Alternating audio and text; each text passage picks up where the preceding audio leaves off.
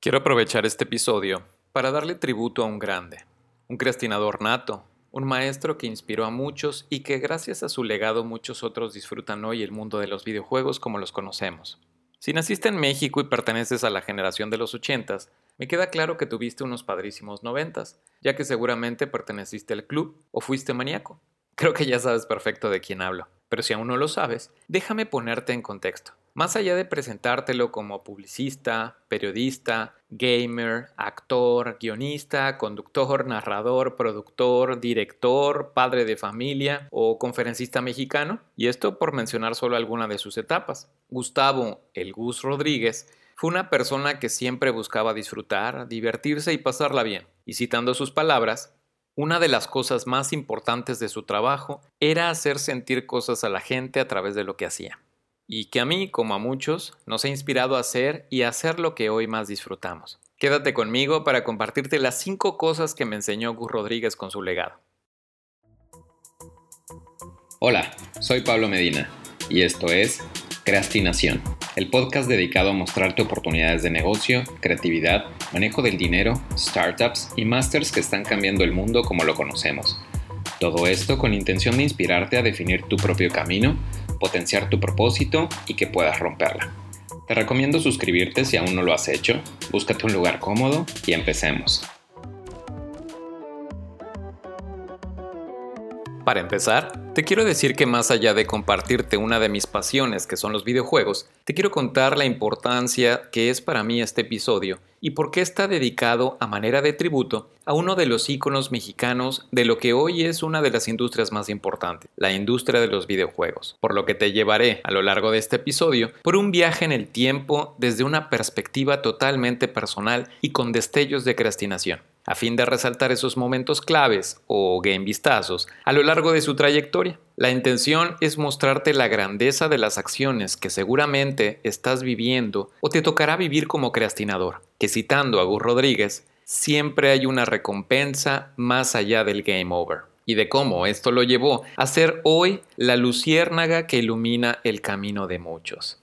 Dicen que en la nostalgia revives cosas importantes. Por eso te quiero pedir un momento para empezar este viaje. Deja lo que estás haciendo y tómate un minuto. Literal, un minuto. Cierra los ojos, respira despacio y profundamente. Sosténlo unos momentos y exhala lentamente. Así es. Inhala y exhala. Hazlo a tu ritmo, a tu tiempo. Y relájate, que es la mejor manera de viajar en el tiempo y revivir esos años de infancia. Esos momentos gloriosos cuando tuviste la oportunidad de jugar por primera vez un videojuego, que quizá no era necesariamente tuyo como en mi caso, pero fue la sensación cuando experimentaste algo totalmente novedoso que fue una consola de videojuegos. Es así como recuerdo los ochentas, esperando con ansias a que llegara el fin de semana para ir a casa de mi primo porque le habían regalado una consola de Nintendo o el famoso NES que pasábamos horas de diversión disparando a los patos con aquella pistola, o bien tratando de pisar tortugas y sentirme invencible al tomar una estrellita. ¿Cómo lo recuerdas tú? Aquella época marcó una evolución en las familias mexicanas, ya que si bien existían consolas de entretenimiento, recuerdo que otros primos tenían consolas muchísimo antes, porque sus papás o en familia viajaban al extranjero. Pero también sé que en la gran mayoría la llegada del Nintendo a México marcó época. Pero ¿cómo fue que empezó a popularizarse tanto o qué hizo que cambiar? Se dice que en aquel entonces, por 1988, un par de publicistas independientes que habían formado su agencia un año atrás, Gus Rodríguez y Pepe Sierra, les gustaba mucho jugar. Uno de ellos llamó al otro y le dijo que encontró una consola en el supermercado para que fuera a comprarla junto con todos los juegos que había. Al hacerlo, quedaron fascinados. Un año más tarde, una tienda de videojuegos abrió sus puertas frente a lo que era el Hotel de México que en aquel entonces pues era una novedad, la primer tienda de videojuegos en México. Te estoy hablando de los primeros momentos donde se empezaba a comercializar el entretenimiento electrónico para los hogares, donde la única opción si no tenías primos o vecinos que tuvieran una consola era ir a la tiendita de la esquina para jugar con las maquinitas o bien ir a los centros de maquinitas. O sea, imagina tu vida hoy sin un smartphone o incluso sin internet. Bueno, para los que vivimos esa época, esto fue enorme. Total, El dueño de esta tienda, al buscar publicidad para su negocio, se encontró con este par que ya conocía e incluso estaban enamorados de su producto, así que empezaron a colaborar. Esto me lleva al primer aprendizaje, que si una idea te enloquece, compártela, seguro evolucionará. Algo tan simple como compartirle a un amigo algo que te parece genial, se puede convertir en una gran idea. En aquel entonces, evidentemente no existía digital ni las técnicas de marketing que actualmente conocemos, más que los medios de comunicación tradicional como la tele, radio, revistas y espectaculares incluso en ese orden de relevancia. Sin embargo, la propuesta que le dieron fue hacer una gaceta o boletín semanal con información de los títulos más vendidos, trucos y tips. Sí, así de simple. Sin embargo, en aquel entonces era el único medio en el cual podías obtener información sobre este tema y cubría una necesidad real del mercado. O sea, ¿a quién no le pasaba que te atoraste con un jefe o que no sabías cómo pasar de nivel? Evidentemente, esto fue un caso de éxito al corto tiempo, pero antes de seguir avanzando con la historia, quiero enfatizar mi segundo aprendizaje, llevar al siguiente nivel lo que te apasiona. Es decir, si algo te mueve o realmente te hace feliz, sigue, sigue y sigue. No importa lo que te digan, no importa si no te va a dejar algo de provecho o si te vas a morir de hambre o si nadie vive de esto. ¿Tú crees que esto le importó a este par cuando pusieron la idea sobre la mesa? Como te dije, este boletín rápidamente empezó a ser un gran éxito y poco a poco fueron añadiendo más contenido, secciones y páginas hasta lograr una revista, lo cual llegó a oídos del representante de Nintendo en México. Y este quería saber por qué una tiendita en México vendía más que otros puntos de venta. El resultado era el efecto de comunidad que se había creado con esta idea. Para mediados de 1991 nace lo que bien se podría llamar la primer red social impresa en México llamada Club Nintendo, ópera prima de Gus, que fue el inicio de su carrera profesional en el mundo de los videojuegos. Pero ¿por qué fue tan grande el nacimiento de una revista? O sea, hoy cuántas no existen o en primer lugar, porque una ejecución tan simple como una gaceta semanal hizo, pues no solo que el negocio cumpliera su objetivo, sino que hizo voltear al representante de Nintendo en México, quien tomaría la decisión de formalizar el proyecto en algo más grande, haciendo una revista que años más tarde se convertiría con un alcance a nivel Latinoamérica en el estandarte de la editorial de los videojuegos. Por otro lado, esta revista impulsó el nacimiento de otro proyecto que mencionaré más adelante, pero desde aquí empezó el concepto de los videojugadores profesionales, algo que por supuesto para la época era impensable y no se compara con que hoy alguien diga quiero ser youtuber o tiktoker o simplemente influencer, pues porque hoy es algo común.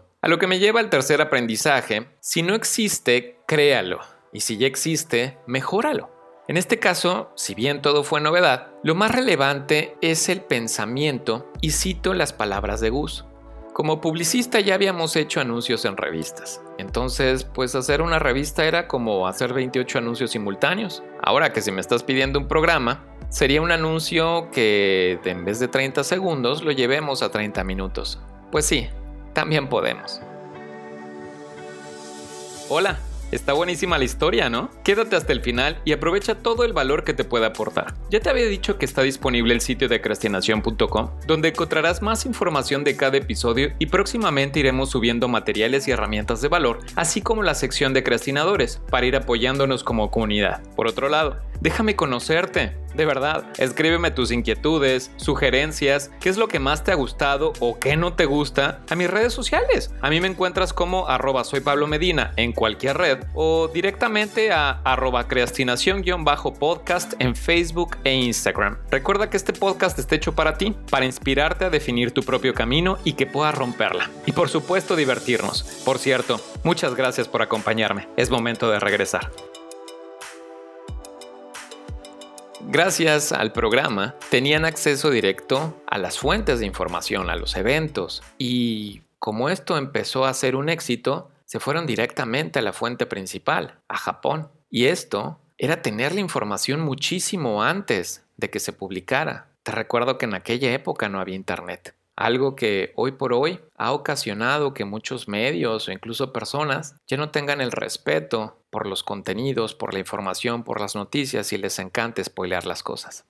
Siguiendo con la secuencia, para 1995 nace lo que hoy para muchos fue un programa de culto, o mejor dicho, el inicio de la cultura gamer en México. Este proyecto que creó Gus en colaboración directa con Nintendo y transmitido por TV Azteca, sí, Nintendo Manía que a manera de complemento a la revista mensual Club Nintendo, en este programa semanal se televisaba de manera visual y narrado por los especialistas y colaboradores las noticias, novedades, trucos y demás información de valor sobre la cultura gamer. Y más allá de ser un gran anuncio de Nintendo, como lo llamaban en aquel entonces, en las palabras de Gu siempre fue, la estrella siempre será el juego y que hoy por hoy cada vez toma una mayor relevancia en la industria del entretenimiento y que ha transformado muchas disciplinas en especialidades o incluso en profesiones formales que se han especializado en el tema. A lo que me lleva al cuarto aprendizaje. El fracaso no existe, solo son maneras de encontrar el camino.